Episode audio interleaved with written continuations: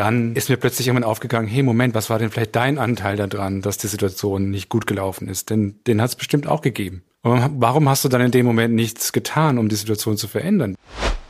Ist es mir bewusst? Oder lebe ich einfach diese Dinge so, wenn ich unter anderem Menschen bin, einfach so, wie sie kommen? Und wenn dann was ist, sind eh die anderen schuld.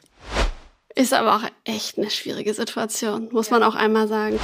Wenn man noch dabei ist, die Sprache zu lernen und in einem anderen Kulturkreis ist, wie hast du das denn geschafft zu sagen, das ist jetzt meine Aufgabe? Du musst einfach den Mund aufmachen, dann kommt schon was raus. Und dann stand ich tatsächlich mit 13, 12, 13 vor dem Spiegel, habe den Mund aufgemacht und da kam nix und kam nix und kam nix raus. Aber eigentlich geht es darum, im Hier und Jetzt zu sein. Und da kann es einfach mal sein, loslassen, okay, ich setze mich jetzt hier hin und lass diese Gedanken gehen, lass die ziehen und bin einfach mal bei mir. Herzlich willkommen unter Freunden. Gemeinsam unterwegs auf deiner Reise ins Leben. In entspannter Atmosphäre gehen wir, Eva und André, zusammen mit inspirierenden Gästen der Frage nach, wie geht eigentlich Leben? Home, I'm going home. I need a land to feel my soul. Take me home, take me home over the green, green hills and far away. home, I'm going home. I need a land to feel my soul. Take me home, take me home over the green, green hills and far away. Hallo da draußen und herzlich willkommen bei Unter Freunden. Mein Name ist Eva Weingart und ich freue mich, dass du heute dabei bist. Bevor es losgeht, drück doch schnell den Folge-Button in deiner Podcast-App, damit du erfährst, wann die nächste Folge online geht. Eine Klausur verhauen? Die Prüferin war ja eh total unfair mit den Fragen. Der Kollege grüßt nicht auf dem Flur. Er ist ja eh ein asozialer Typ. Wir Menschen brauchen immer irgendwie eine Erklärung für die Dinge, die uns passieren. Insbesondere für die eigenen Misserfolge. In der Sozialpsychologie nennt man dieses Zuschreiben von Ursachen eine Attribution. Und wir tendieren alle dazu, unsere Misserfolge auf unser Umfeld oder äußere Umstände zu attribuieren, also zurückzuführen. Warum das so ist, ist eigentlich relativ klar. Es ist einfacher, weil wir uns selbst nicht in Frage stellen müssen, geschweige denn was ändern müssen an unserem Verhalten. Und so bleibt es Selbstwertgefühl erhalten. Hallo, liebe Soledad. Hi, André, Co-Host hier von Unter Freunden und Soledad, eine liebe Kollegin von uns. Herzlich willkommen. Schön, dass du da bist. Was ist denn das Problem daran, wenn man seinem Umfeld oder der äußeren Situation die Verantwortung dafür übergibt, was einem gerade so passiert? Erstmal auch Hallo an alle, die zuhören und euch beiden auch und vielen Dank für die Einladung. Hallo Soledad. Sehr, sehr gerne. Ja, wenn mir was passiert und ich jemand anderen die Schuld geben kann, so nach dem Motto, naja, der kann das sowieso nicht oder ich weiß nicht, der ist schuld daran, dass ich jetzt etwas nicht erreicht habe oder nicht machen konnte, dann bin ich ja von mir weg einfach und der andere hat ja die Verantwortung oder die Schuld. Mhm. Warum sage ich manchmal, ja, der quatscht zu viel, ich kann mich nicht konzentrieren. Und dann kann ich wunderbar von mir weggehen und gar nicht anschauen, okay, aber was, was mache ich eigentlich? Was ist mein Verhalten? Man kann auch signalisieren, okay, ein bisschen leiser. Oder ich packe mein Zeug und gehe mal kurz raus. Es gibt immer irgendwo einen Ort, wo es ruhiger ist, zum Beispiel in unserer wunderschönen Bibliothek. wo wir jetzt gerade sitzen. Genau. Das heißt, ich habe die Möglichkeit, ich würde mal sagen, fast immer etwas zu tun, dass es mir besser geht. Das hatte ich auch, als ich die Seminare angefangen habe hier im Incoming. Ich begleite Bundesfreiwilligen, die aus der Welt nach Deutschland kommen für ein Jahr. Und ich hatte damals, wurde ich angearbeitet von meiner Co-Leitung. Und wir hatten am Ende vom Seminar von der Woche so diese Auswertungen, Zettel, was hat mir gefallen, was hat mir nicht gefallen mhm. und was bringe ich zum nächsten Seminar mit oder was wünsche ich mir mit. Und ich habe das ein, vielleicht zweimal mitgemacht und dann dachte ich, nee, was hat mir nicht gefallen? Dann steht da, das Essen hat mir nicht gefallen und äh, dies hat mir nicht gefallen und wir haben zu viel oder zu wenig gesungen oder so. Und ich habe dann die Frage geändert in, was hat mir nicht gefallen, aber was habe ich dafür getan, dass es besser wird? Mhm. Und wenn mir das Essen nicht schmeckt und wir gerade ein eigenes Kochteam haben, dann kann man mit ihnen reden und was verhandeln. Also, oder wenn wir zu wenig singen, dann kann ich fragen, können wir mehr singen? Oder ich kann nicht singen, ich mag das nicht, mir tut das nicht gut. Dann kann man auch still sein. Also würdest du sagen, solange man die Verantwortung im Außen sieht, kann man eigentlich auch, also man ist eigentlich handlungsunfähig in gewisser Weise, weil man das Gefühl hat, man kann eigentlich nichts ändern? Genau, man macht sich selber handlungsunfähig. Genau. Weil man die, diese Chance eigentlich nicht sieht oder nicht wahrhaben will, ja. Ich merke schon jetzt, dass das ein total spannendes Thema ist und ich, mir fällt gleich auf, dass jetzt ein Aspekt da reingekommen ist, nämlich das Handeln, ne? Ja. Also wie oft geht es einem, dass man ganz, dass man vielleicht eine Situation erkannt hat oder sich äh, ärgert über was und dann ist man im Denken, ne? Dann geht es in einem rum so und wurmt einen, wie man so schön sagt. Gestern zum Beispiel ist mir das passiert. Ich bin nach Hause gefahren vom Büro und die ganze Autofahrt, ich fahre immer so eine halbe Stunde, bis ich zu Hause bin, ist mir eine Situation im Büro durch den Kopf gegangen. Ich habe die ganze Zeit gedacht, ah, so ist blöd gelaufen. Und ich habe mich auch ehrlich gesagt geärgert über einen Kollegen. Hm, dachte, Mensch, warum hat er das jetzt bloß so gemacht? Und dann ist mir plötzlich irgendwann aufgegangen, hey, Moment, was war denn vielleicht dein Anteil daran, dass die Situation nicht gut gelaufen ist? Denn den hat es bestimmt auch gegeben. Und warum hast du dann in dem Moment nichts getan, um die Situation zu verändern? Denn das hätte ich ja tun können. Also das Handeln, ne, was zu tun. Und das ist manchmal so einfach eigentlich. ähm, und trotzdem ist es so weit weg. Genau. Ist das nicht spannend? Also das finde ich jetzt schon ganz faszinierend. Aber das sind oft, also zumindest für mich, was ich in mein Leben halt so reflektiert habe, bin ich öfters drauf gekommen, die Dinge sind eigentlich, in Anführungsstrichen, einfach. Mhm. Und wir Menschen haben die wunderbare Fähigkeit oder Gabe, die Dinge sehr oft sehr schwierig zu machen und sehr kompliziert. Und eigentlich sind sie einfach.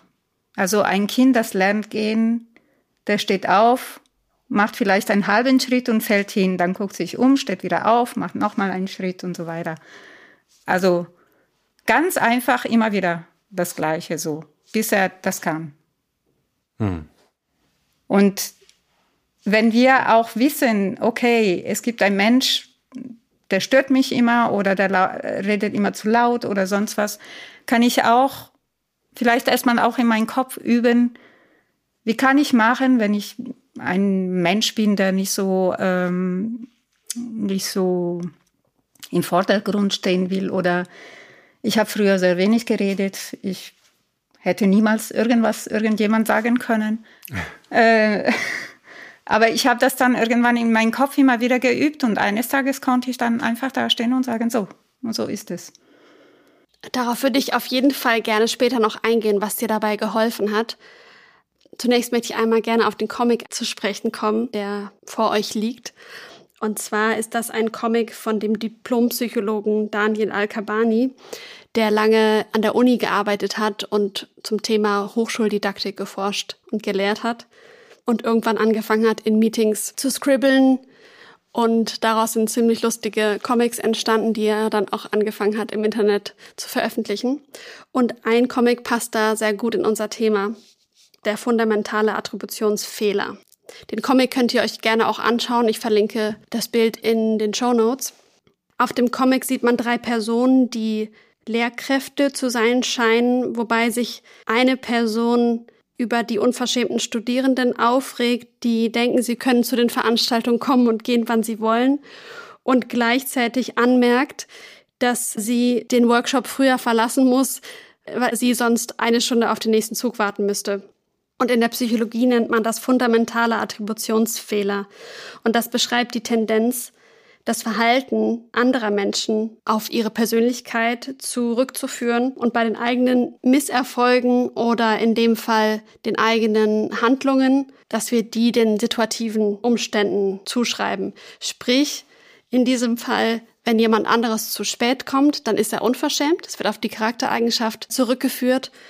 Und wenn ich selber früher gehen muss, dann ist es, weil die nächste Telefonkonferenz wartet oder weil eben mein Zug früher fährt, beziehungsweise ich sonst länger auf den Zug warten müsste. Und das bedeutet, dass wir sehr oft mit zweierlei Maß messen. Ja, das kommt oft vor, auch bei mir manchmal, obwohl ich eben versuche, die Dinge bewusst zu machen, die ich mache. Das ist trotzdem manchmal so, dass andere eben reinkommt, so nach dem Motto, ja, die anderen dürfen nicht zu spät kommen, aber ich darf früher gehen zum Beispiel, weil ich dann noch einen Termin ja. habe. Und das habe ich schon relativ früh in meiner Jugend auch schon so immer wieder gemerkt, dass so, so Sachen passieren und dass eben zweierlei Maßstäbe gibt für die Menschen. Die eigene und dann die anderen. Wenn ich entscheide für mich, ja, ich muss gehen, aber ich kann gleichzeitig nicht sehen, ja, der kommt zu spät, weil keine Ahnung. Vielleicht hat er auch, eine Telefonkonferenz davor eben. oder der Zug fuhr halt gerade genau. so. Ja. Eben. Ist mir auch gleich aufgefallen. Genau. Also was gibt es vielleicht für einen Grund, weswegen die Person jetzt gerade zu spät gekommen ist? Das weiß ich ja gar nicht. Genau. Da kann es ja voll gravierende Gründe geben. Ich hatte, ich war ja früher, ähm, war ja Lehrer früher, da kamen dauernd irgendwelche Schüler zu spät. So es sind halt Schüler, ne? Die kommen zu spät. ich habe mich ja irgendwie die ersten paar Jahre wahnsinnig darüber aufgeregt. Ich habe mir genau die Frage gestellt, was mache ich jetzt bloß mit diesen Schülern, ähm, wenn die immer zu spät kommen, ne?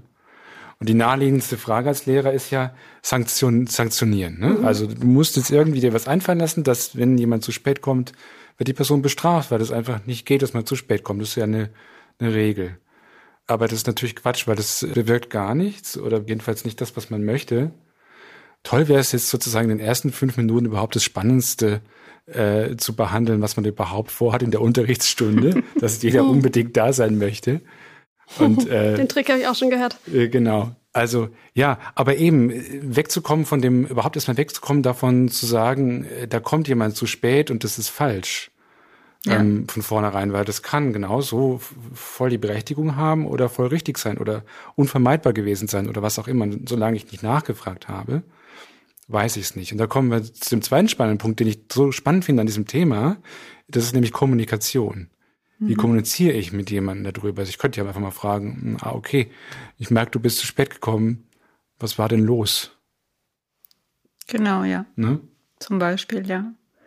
Das auch mit den zwei Maßen habe ich mal bei einem Seminar, ähm, ich mache gerne, vor allem beim zweiten Seminar, einen Tag handylos.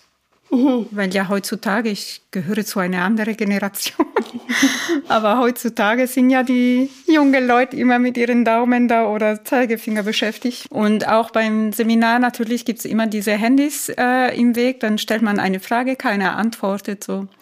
Dann habe ich halt die Handys eingesackt in der Schlafbox. Und nach der Pause war ich die Einzige mit Handy. Und ich habe viele Geschwister, wir haben so eine Chat und dann habe ich da reingeschrieben, so Leute, ihr müsst jetzt mit mir kommunizieren, ich muss jetzt mal kurz hier Handy-Chat machen. Und die Stunde hatte schon angefangen, saßen alle da mhm. und ich habe mich mit meinem Handy beschäftigt, oh, oh. bis endlich nach zehn Minuten eine Freiwillige meinte, Soledad, was soll das? Wir dürfen keine Handys benutzen und du benutzt jetzt deins. Mhm. Und dann habe ich mich erstmal bedankt für die Auflösung oder Erlösung. Ja. Und habe das dann gezeigt eben, dass die mit mir oder mit uns Team, die Leute, die da sind und sich Gedanken gemacht haben, wie wir den Tag verbringen, dass die so umgehen. Dann war ein Freiwilliger, der war ständig mit seinem Handy und er hat mit mir gesprochen und das Handy angeguckt. Und das habe ich ihm dann oh, vorgemacht. Und er hat dann so kurz, ah, stimmt. Und er ist eigentlich Arzt gewesen und in seinem Land sind die Leute in seine Notaufnahme gekommen und haben mit ihm übers Handy kommuniziert. Also etwas, was ich mir überhaupt nicht vorstellen kann. Es gibt wohl heutzutage. Und dann habe ich versucht, eben das eine, also die, die zwei unterschiedliche Dinge anzuschauen, aber eben an diesen jetzt, dieses Ich darf jetzt und sie nicht. Mhm. Und dann, um da aber sie dazu zu bringen, zu reflektieren, was passiert da? Und das ist nur ein kleines Beispiel. Ist es mir bewusst, dass ich ständig an meinem Handy bin oder dass ich mit den anderen gar nicht mehr in die Augen schaue? Das andere Beispiel kann sein auch, ich gehe irgendwo hin und gehe strikt an meinen Platz. Ich grüße niemanden und gehe wieder und grüße auch niemanden oder verabschiede mich von niemanden. Oder ist es mir bewusst? Oder lebe ich einfach diese Dinge so, wenn ich unter anderem Menschen bin, einfach so, wie sie kommen. Und wenn dann was ist, sind eh die anderen schuld. Ja, das ist schon Wahnsinn, wie leicht es fällt, bei anderen das Verhalten zu kritisieren. Erstmal zu bemerken, A, zu bemerken und B, zu kritisieren. Und sei es ja. nur innerlich. Man spricht es ja nicht immer aus. Und wie schwer es aber auch ist, sich selber zu reflektieren und da auch ja. zu bemerken, okay, was ich gerade mache, ist nicht so toll. Und dann dementsprechend auch ja. was zu verändern. Beziehungsweise einfach vielleicht auch das nicht zu bewerten, sondern einfach Mhm. Sich fragen oder schauen, okay, das, was ich mache, was hat das für eine Wirkung auch auf andere Menschen?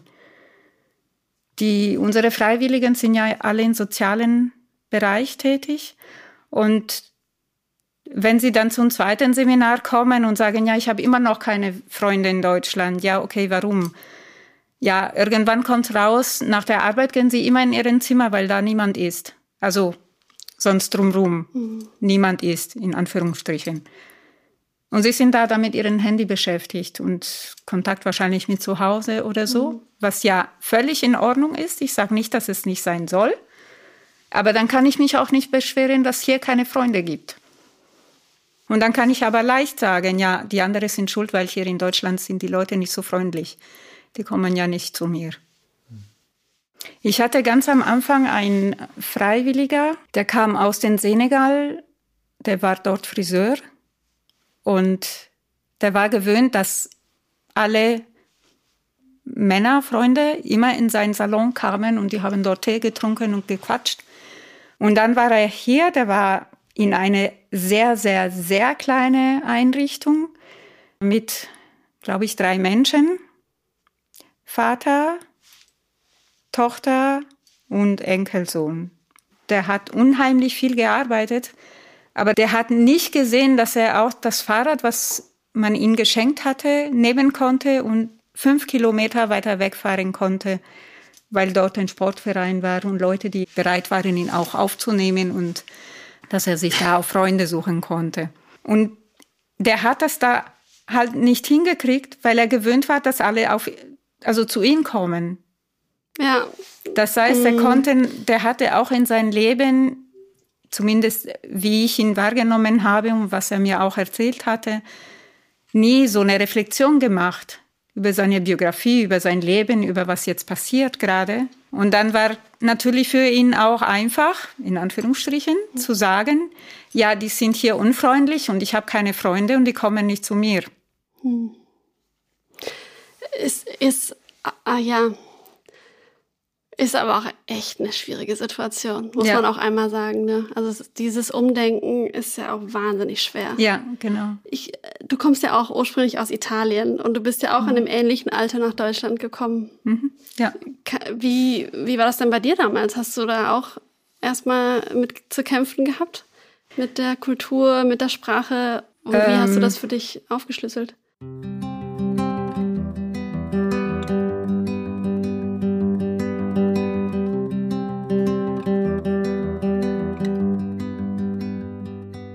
Also ich wollte weg von zu Hause und ich wollte Deutsch lernen. Ich hatte das zwar in der Schule, aber nicht richtig, weil ähm, uns immer die, äh, die Lehrer gefehlt haben. Ich war in einer Waldorfschule.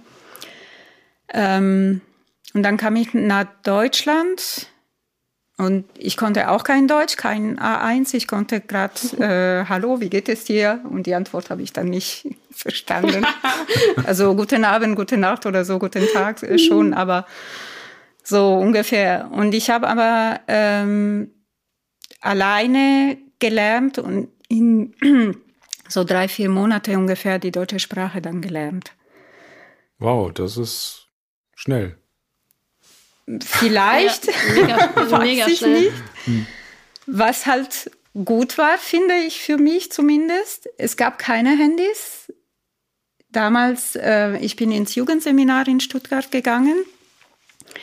Ähm, damals war auch so, wo man heute drüber schmunzeln kann oder äh, sich denken kann, ja, die waren ein bisschen verrückt. Aber da stand tatsächlich auf dem Flyer, dass äh, so Walkman und äh, Walkman. Computer oder so. Wisst ihr auch da draußen, was das ist? genau. Sowas mit Kassetten. War alles verboten, oder was? War verboten. Also man sollte darauf verzichten für das Jahr, wo man dort war. Und ähm, genau, und es gab sowieso keine Handys. Und ich hatte Kontakt mit meiner Familie vielleicht per Telefon ein oder zweimal im Monat. Das heißt, ich hatte niemanden, mit dem ich Italienisch reden konnte. Ich mhm. konnte mit einer äh, Seminaristin, glaube ich, Französisch sprechen, was ich auch äh, immer wieder mal mit meiner Schwester gesprochen habe, damit die anderen Geschwister nichts verstehen. ähm, und das war's. Und sonst musste ich halt Deutsch lernen und können und versuchen, mich auf Deutsch mitzuteilen.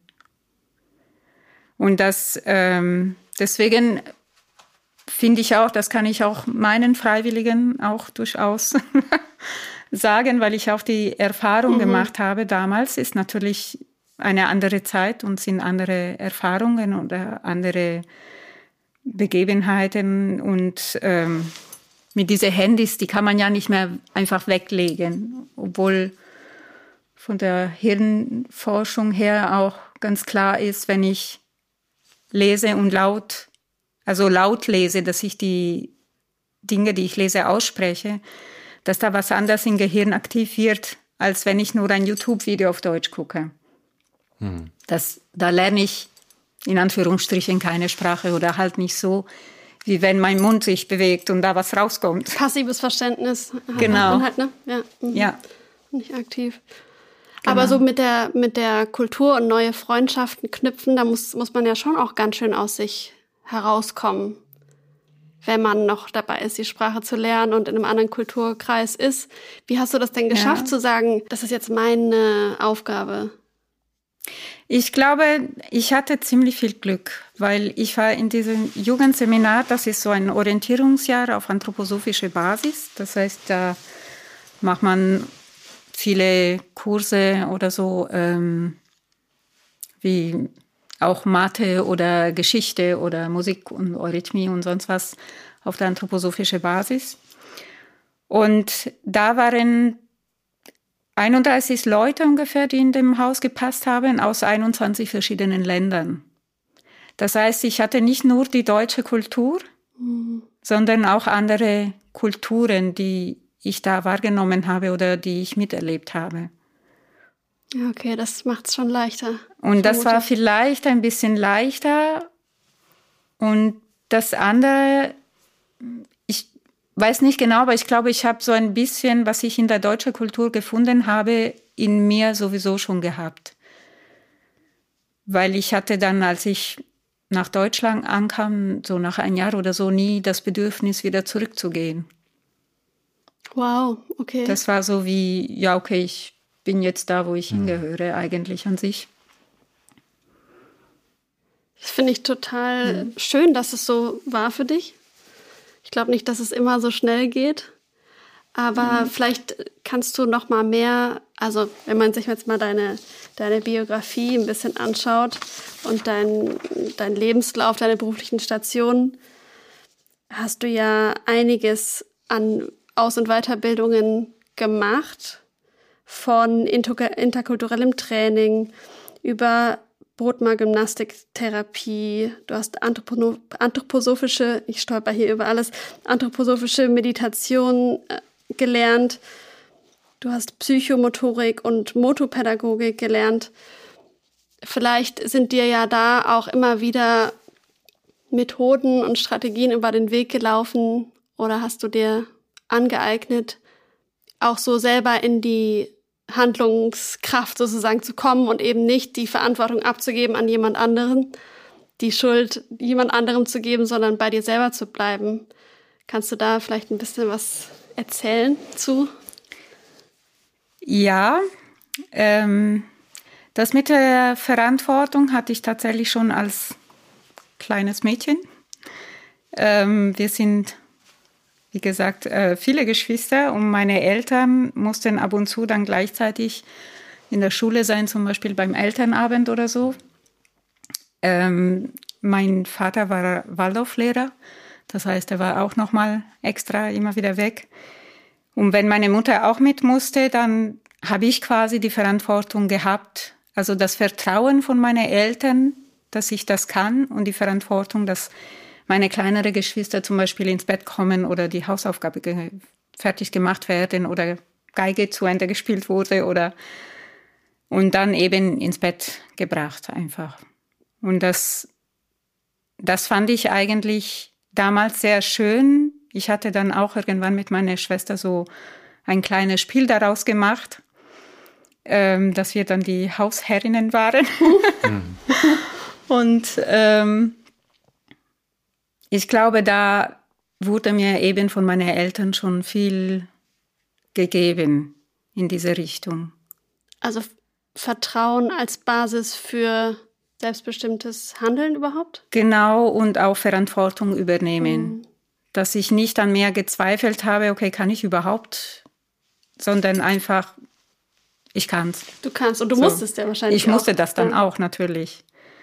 Meine Mutter war irgendwann mal im Krankenhaus vier Tage und ähm, wir hatten dann am Abend dann immer wieder auch jemand da.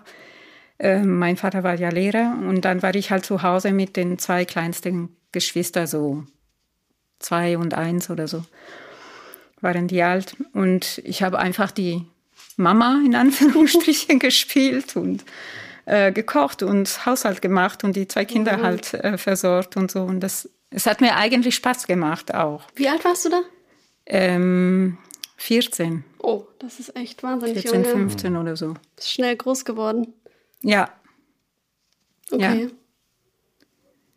Genau. Aber mich interessiert das total.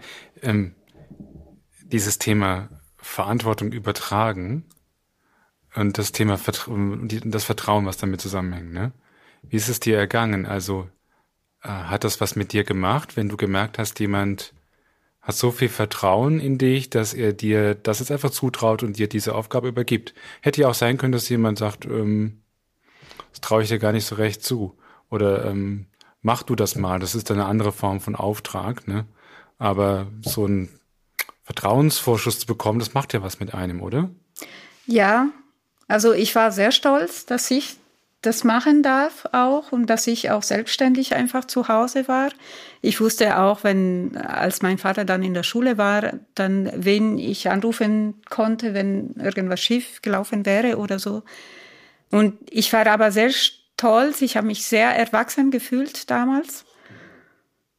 Und ja, und hatte einfach so eine Grund, ein Grundvertrauen auch im Leben, in, ja, in, weiß nicht, in die geistige Welt, in mein Engel, Schutzengel oder so, mhm. dass es einfach, das gut gehen wird. Ich, ich wusste, es wird nichts Schlimmes passieren. Mhm. Urvertrauen. Ja. Oder? Mhm. Das hat natürlich ja. nicht jeder so mit in die Wiege gelegt bekommen. Nee, eben. Deswegen fühle ich mich sehr beschenkt und auch dankbar dafür. Und aus deiner Berufspraxis, ich hatte ja vorhin angesprochen, was du alles schon Tolles gelernt hast. Ja. Gibt es da so Übungen, die man, also wo man das auch erlernen kann? Ja, also für mich, ich habe ja die Bodmer-Gymnastik im Jugendseminar kennengelernt. Für diejenigen, die nicht wissen, was das ist. Die meisten wahrscheinlich.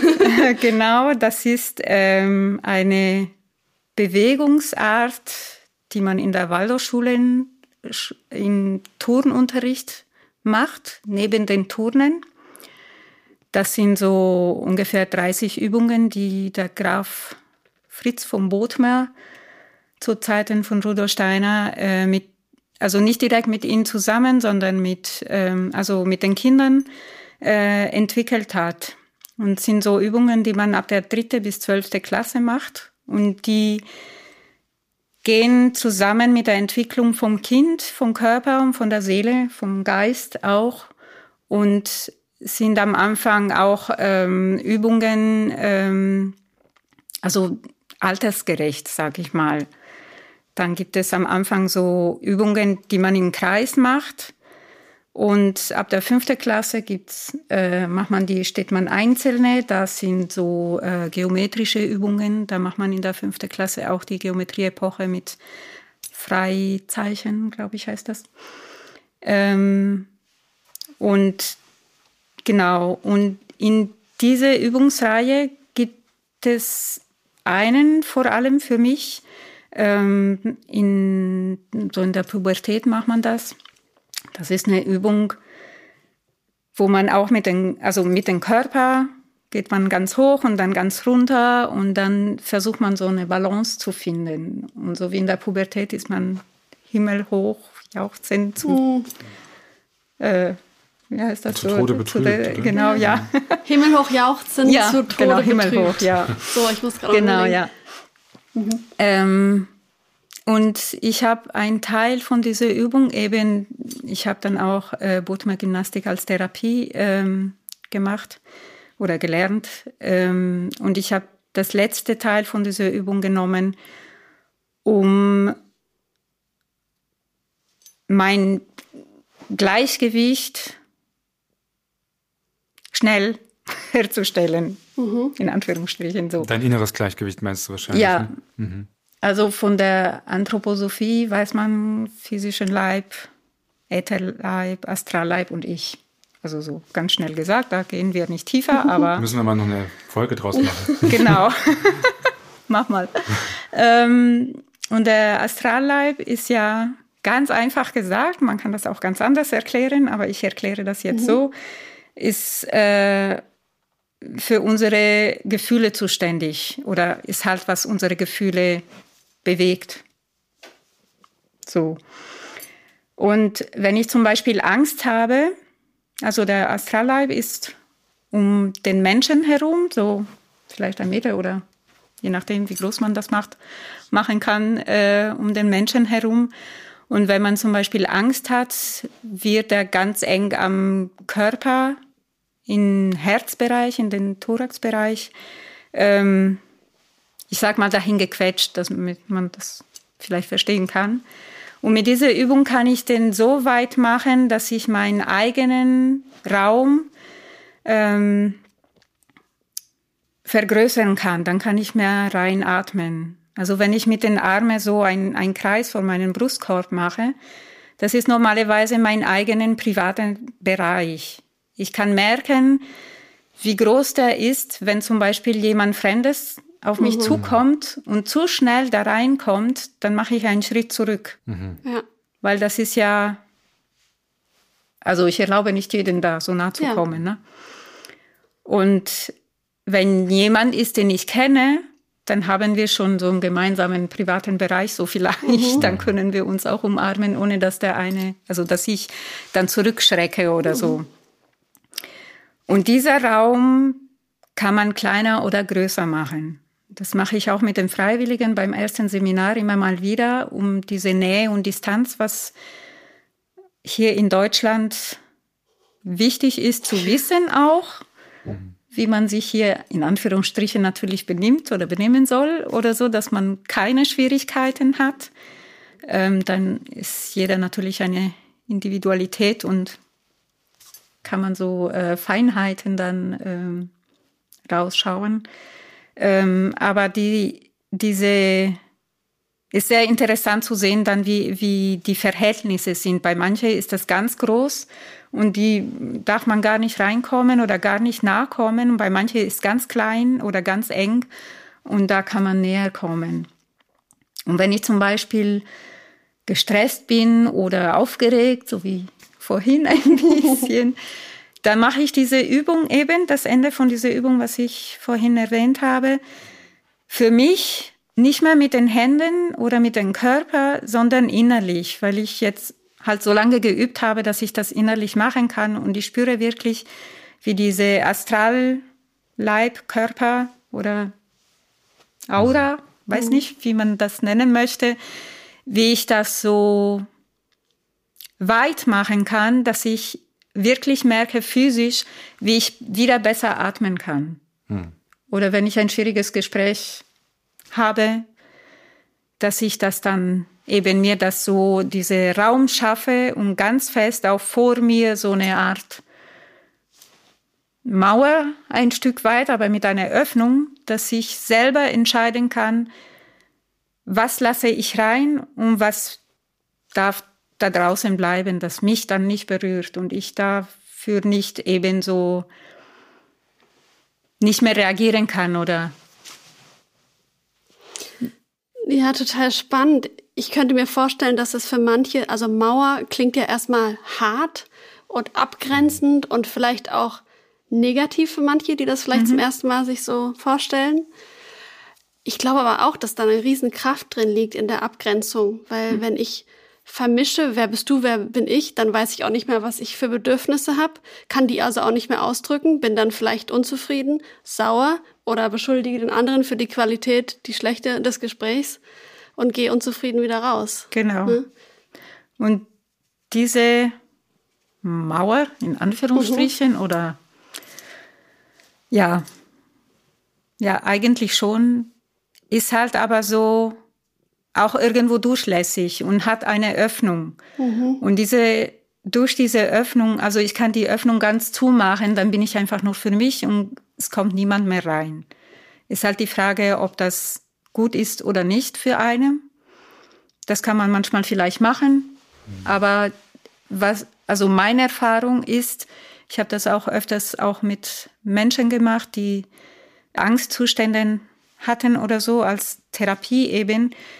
Und die haben immer berichtet, dass diese Öffnung sehr wichtig war, dass sie entscheiden konnten, wie groß die ist und wie viel sie reinlassen oder wie viel sie abwehren können dann auch von dem, was kommt. Hm. Das ist wie so ein Wasserhahn, den man aufdrehen kann und zudrehen kann und du hast aber im Griff, wie weit du den aufdrehen oder zudrehen willst. Zum Beispiel. Aber ja. wenn wenn das Wasser einfach wahllos fließt oder unkontrolliert fließt, dann hast du, hättest du keinen Zugriff darauf. Also irgendein dann Instrument. Dann gibt's eine Überschwemmung. Gibt's eine Überschwemmung, genau. Das wäre nicht so schön. Ja. Nee. Und glaub, gleichzeitig kennt, glaube ich, jeder genau dieses Gefühl genau. dieser Überschwemmung. Gerade ja. wenn man auch eher feinfühlig ist, empathisch ist, Voll. dann ist es ja manchmal eigentlich wie so eine, uff, okay. Genau. Äh, und dann ist man da ja. so gelähmt irgendwie. Ja. Und das ist, also ich habe das halt ähm, für mich immer wieder erfahren, was weiß ich, wenn ich zum Beispiel mit dem Chef oder Chefin oder so ein schwieriges Gespräch hatte. Chefin bei den Freunden? Chef bei den Freunden? das kriegen wir ja schon früher, früher, In meinem früheres Leben hatte ich auch eine Chefin. Ähm, und da hatte ich auch schon ab und zu das dann angefangen so zu machen. Ähm, dass ich eben sagen kann, was sind die für mhm. Menschen, die mit mir so umgehen aber so wie diese Comics. Ich kann immer für mich entscheiden, okay, ich kann mich so benehmen, die anderen sollen sich bitte schön auch gut benehmen. Aber meine Chefs, genauso wie andere Menschen, die haben auch ihr Lebenslauf, ihr Charakter, ihre, was weiß ich, äh, Nerventag oder ähm, keine Ahnung, noch keinen Kaffee gehabt oder ich weiß es nicht. Genauso wie ich. Also ich kann wenn ich reflektiere oder gewöhnt bin zu reflektieren, ähm, kann ich mir immer wieder klar machen oder vom, vor den inneren Augen ähm, diese Person auch vorstellen und das auch über sie denken eben. Die hat das und das und das, genauso wie ich hat sie die Berechtigung irgendwie zu sein. Und ich kann die anderen Menschen ja nie ändern. Deswegen kann ich ja nicht sagen, jetzt benimm dich oder äh, jetzt sei, übernimm die Verantwortung, dass es mir schlecht geht, sondern wie mache ich das, dass, dass ich eben diese Verantwortung ganz bewusst übernehme? Weil ich kann selber mich ändern, aber ich kann niemanden anders ändern.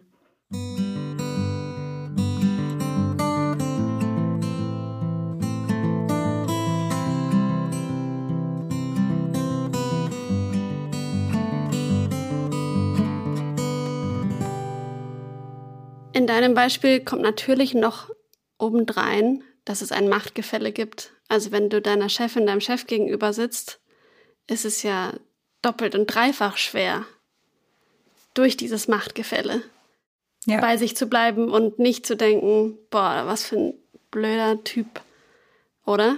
Ja, genau das auch. Oder was erlaubt er sich oder sie, ja. sich äh, mit mir so umzugehen? Dann eben der Gedanke, die Chefs dürfen alles oder sowas. Aber ich habe mal was Gutes erfahren. Ich habe ähm, einen Spielwarenladen geleitet, vor, bevor ich zu den Freunden kam. Und damals war ich noch sehr jung. Und ich habe ja früher, als ich noch in Italien war, ich habe quasi nicht geredet. Ich hatte keinen Mutismus, aber ich hatte nichts zu sagen. Also mhm. habe ich auch nicht, äh, wie sagt man, äh, unnötige Worte benutzt oder gesagt oder unnötige Sachen gesagt. Ähm, und ich habe quasi in Deutschland gelernt zu reden. Und ich hatte diese Kunden, die immer so ziemlich präpotent waren. Gibt es das Wort auf Deutsch? Ich wüsste nicht, was es heißt. Ähm, ich rätsel äh, auch gerade so ein bisschen nee. rum. ich habe manchmal so, schießen dann andere Worte mhm. in eine andere Sprache rein. Ähm, so ein bisschen ähm, arrogant. Mhm. Ah. Genau. Und ich wusste halt nicht so genau, wie ich damit umgehen soll, weil ja, der Kunde ist ja König. Und irgendwann mal kamen zwei Polizisten in, in den Laden rein, die suchten irgendein Spielzeug.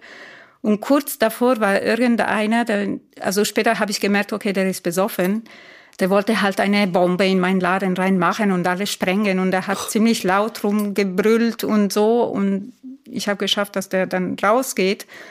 Und ich habe dann den Polizisten aber eben gefragt, was, was darf ich da machen als Leitung von so einem Laden? Ja ähm, wenn jemand so reinkommt, weil ich meine, der Kunde ist ja König. Die gucken mich so an und sagen, naja, Sie sind ja die Kaiserin. genial. Und das fand Antwort. ich richtig genial, weil es kam wieder dann so ein, so ein Kunde kurze Zeit später. Und ich hatte Besuch von einem Freund, der, den ich lange nicht gesehen hatte. Der saß hinter der Theke. Ich hatte mit ihm so nett unterhalten. Dann kommt der Kunde und dann fragt, was ist das? Dann bin ich halt vorgegangen und dann habe ich ihnen erklärt, was das war, weil wir ziemlich viel äh, besondere, knifflige Spielzeug hatten. Und dann geht er aber zum nächsten, ohne dass ich fertig war. Was ist das? Dann fange ich wieder an und dann gleich wieder zum nächsten, so nach dem Motto, er will mich jetzt beschäftigen, weil er der Kunde ist.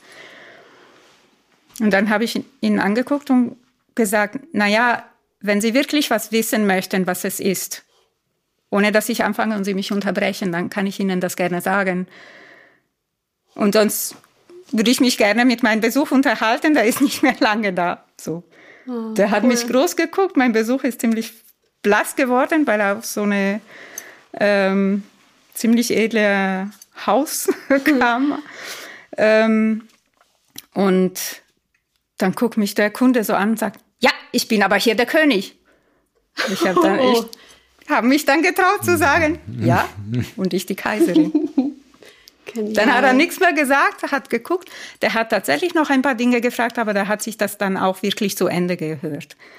Und so. Und das fand ich für mich damals, ich war 20, äh, 22 oder 23 so, und ich fand das sehr cool für mich. Das war eine richtig, ein richtig gutes Gefühl weil ich dachte, jetzt übernehme ich die Verantwortung, wie es mir geht. Und ich lasse mich nicht mehr einfach so rumkommandieren.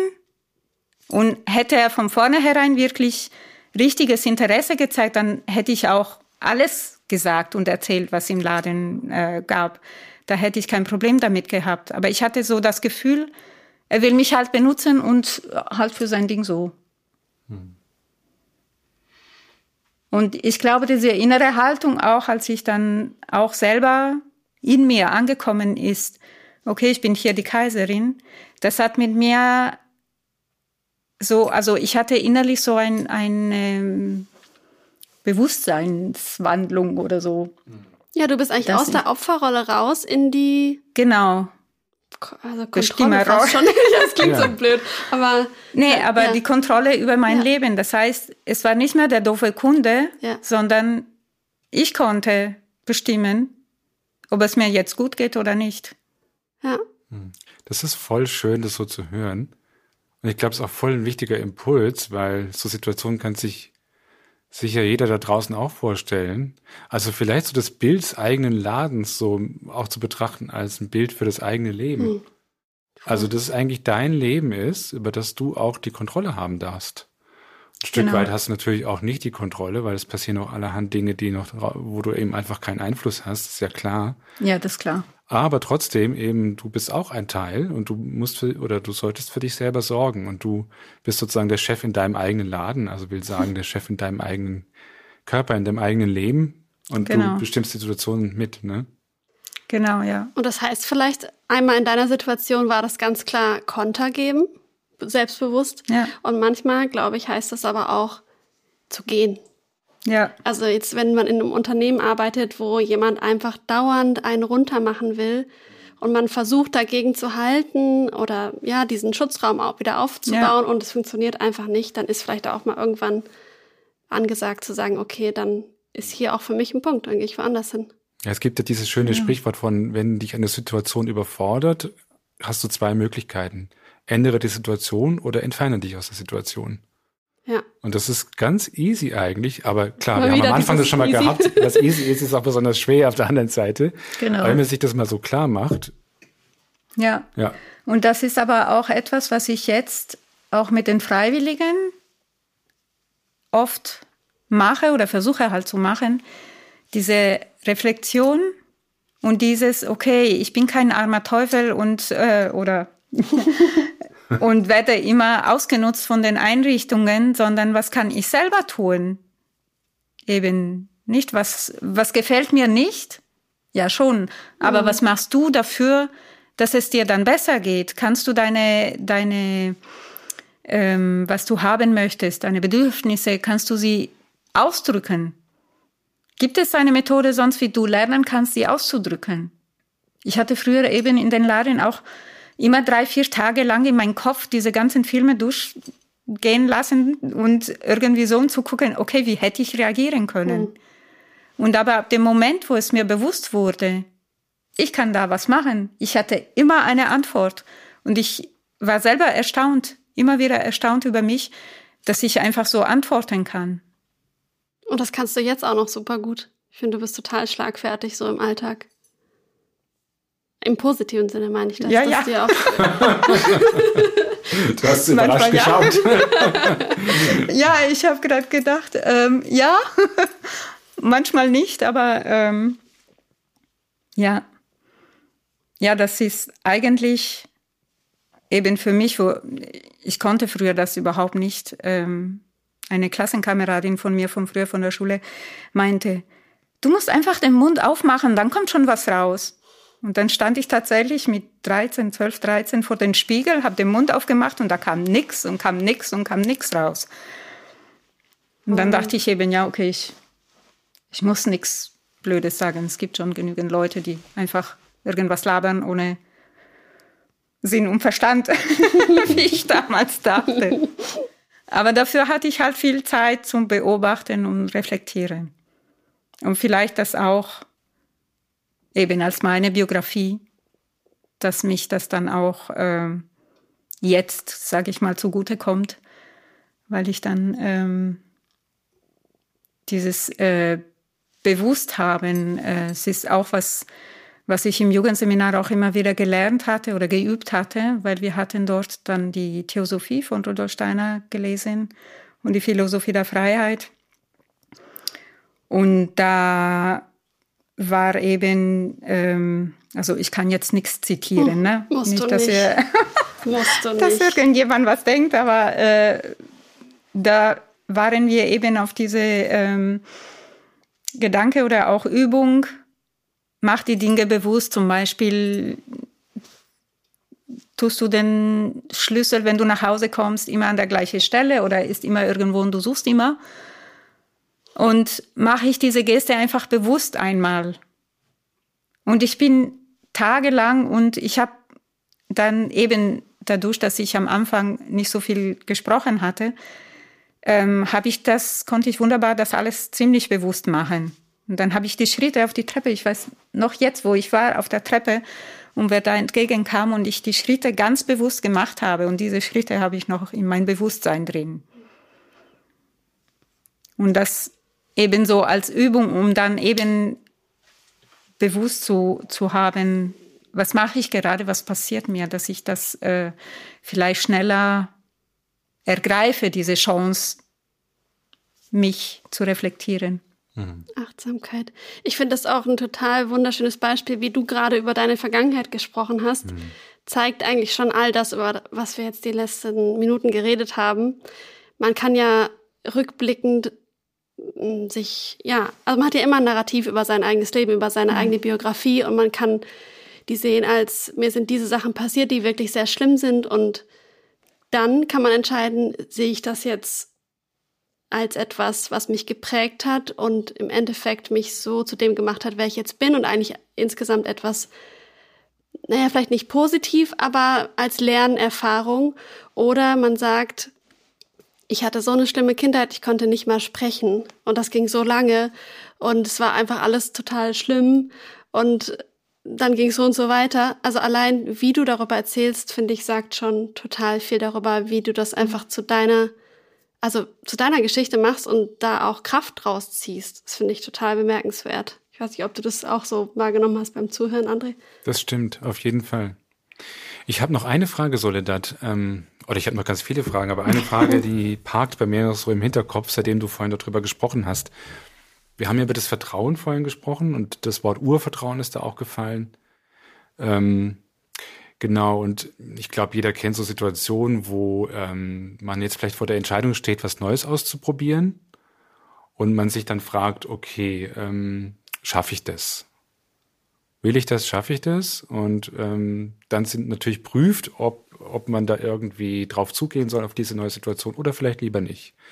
Und dann hilft es ja in solchen Situationen, wenn jetzt Menschen natürlich sagen würden, okay, ich traue dir das zu, mach das Vielleicht gibt es die Menschen jetzt aber gerade eine Situation nicht oder mh, hm, wie auch immer. Mh, hm, worauf ich hinaus will, ist so, hast du irgendeinen Tipp, wie mh, hm, man damit umgeht, wenn man jetzt vor so einer neuen Situation steht, wie man äh, ja sich selber da, wie man, wie man einen Schritt weiterkommt, wenn man das Gefühl hat, mach oder die Frage hat, mach, will ich das machen oder nicht? Mhm. Ähm, Zugang zum eigenen Vertrauen und dann das auch entscheiden zu können. Total gute Frage. Bin ich jetzt auch gespannt. ähm, ja, es ist auch etwas, was ich halt geübt habe mit der Bodmer-Gymnastik. Die hat mir, muss ich sagen, sehr viel gegeben in meinem Leben und in meiner Biografie. Und da macht man, wenn man die Übungen macht, die macht man halt so nacheinander. Dann habe ich eine Übung, wo ich so ist halt nicht so, aber so wie diese Hampelmann springen. Arme auf und Beine auf und dann wieder zu, so.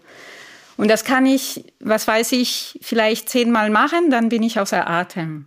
Mhm. Oder ich mache es richtig, dann kann ich es 50 Mal machen, dann bin ich erst dann außer Atem. So. Und dieses, ich mache das richtig, in Anführungsstrichen, ist das ähm, eine Sache, ich lasse los, immer wieder. Und das ist ein Satz, was mich auch in den letzten mindestens 20 Jahren geprägt hat. Loslassen, immer wieder loslassen. Mhm. Das ist alles. Mhm. Und ich habe oft über diesen Satz nachgedacht, so nach dem Motto, ja klar, ja, blöder Satz. Ja, kann jeder sagen. Aber das ist so eine, für mich, ich spreche immer für mich, es muss nicht für jemand anders so mhm. gelten. Aber für mich ist, hat einfach so eine Wahrheit da drin, weil immer wieder eben bei solchen Entscheidungen gilt es, das Alte loszulassen. Dann kann ich mich in was Neues reinstürzen. Mhm. Oder meine Gedanken loszulassen. Was mich erwarten wird. Oder lohnt sich das? Verdiene ich genug? Keine Ahnung. Und das einfach loszulassen und sich ins Leben reinschmeißen. Hm. Ich muss dann immer wieder an Leute denken, die nicht so lange leben dürfen. Warum auch immer. Und dann denke ich, ja, einfach machen. Erstmal nicht so, so lange drüber nachdenken, also loslassen einfach. Aber das ist eben, ich weiß, es ist nicht so einfach. Sind wir bei den Dingen, die so einfach klingen und doch so schwer genau, sind. Genau, eben. Was wir auch am Anfang hatten. Die Dinge sind eigentlich ganz einfach, also meiner Meinung nach. Aber ja. wir machen es schwierig, weil die Menschen gelernt haben und lernen immer wieder, die Sachen festzuhalten. Ich glaube, also sich an Sachen zu klammern oder irgendwie ja, so. Ja, genau. Ich meine, ich kenne so Situationen total gut. Da sitzt man dann zu Hause und denkt und denkt und denkt und wie mache ich es jetzt? Und loslassen kann ja auch bedeuten, einfach mal zu sagen, ich komme jetzt mal aus meinem Kopf weg, ich setze mich jetzt hin, ich nehme eine Tasse Tee und versuche einfach mal im Hier und Jetzt zu sein.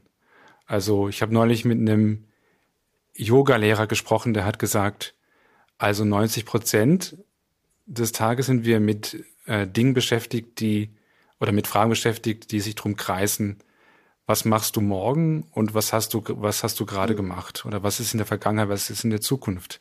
Aber eigentlich geht es darum, im Hier und Jetzt zu sein. Und da kann es einfach mal sein, loslassen, okay, ich setze mich jetzt hier hin und lass diese Gedanken gehen, lass die ziehen und bin einfach mal bei mir. Ja. Genau, das ist auch so, was ich äh, in diese Meditationskurs äh, oder Ausbildung gelernt habe, anthroposophische Meditation weil es ist immer, ja, okay, wir versuchen jetzt unser Geist oder Kopf äh, leer zu machen. Erstmal, ja, aber das kommen so viele Gedanken so. Mhm. Und dann sagt der Lehrer, das fand ich einfach so cool. Und ich meine, da hatte sowieso Humor und mhm. es war echt schön. Ähm, der sagte, na ja, dann lad ihn doch ein, da zu sitzen und eine Tasse Tee zu trinken mit dir. Und dann habe ich tatsächlich, der Gedanke, dann habe ich tatsächlich so gemacht. Und dann flutsch, flutsch, flutsch waren die alle weg. Ah. Oder vielleicht saßen sie auf dem Sofa und sind eingeschlafen, weiß ich nicht. auf jeden Fall, es war eben dieses Moment loslassen. Mhm. Nicht da, dagegen ankämpfen, jetzt muss ich meinen Kopf leer haben, kostet was es wolle, sondern einfach loslassen. Ja, dann lass den Gedanke eben da sein. Du kannst ihn sagen, ja, ich beschäftige mich gerade mit was anderem, darfst da sitzen. so, ja, und dann waren sie plötzlich alle weg. Mhm. Das finde ich ein total schönes Abschlussbild und ich kann damit auch gerade sehr in Resonanz gehen mit dem Loslassen. Vielleicht geht es ja einigen anderen auch so da draußen. Vielen Dank, liebe Soledad. Vielen Dank, André. Es war eine schöne, kurzweilige Zeit, hier mit euch zu sitzen. Und wenn du da draußen Lust hast, auf diese Folge ja, zu reagieren, uns mitzuteilen, was, was dir so durch den Kopf gegangen ist, dann schau doch gerne mal in die Show Notes. Da findest du einen Link, um eine WhatsApp-Nachricht zu schicken oder kannst uns natürlich auch auf Instagram folgen und die Folge kommentieren unter Freunde-Waldorf. Vielen Dank, dass ihr da wart, dass du so lange zugehört hast und bis zum nächsten Mal. Ciao, bis bald. Danke auch und ciao.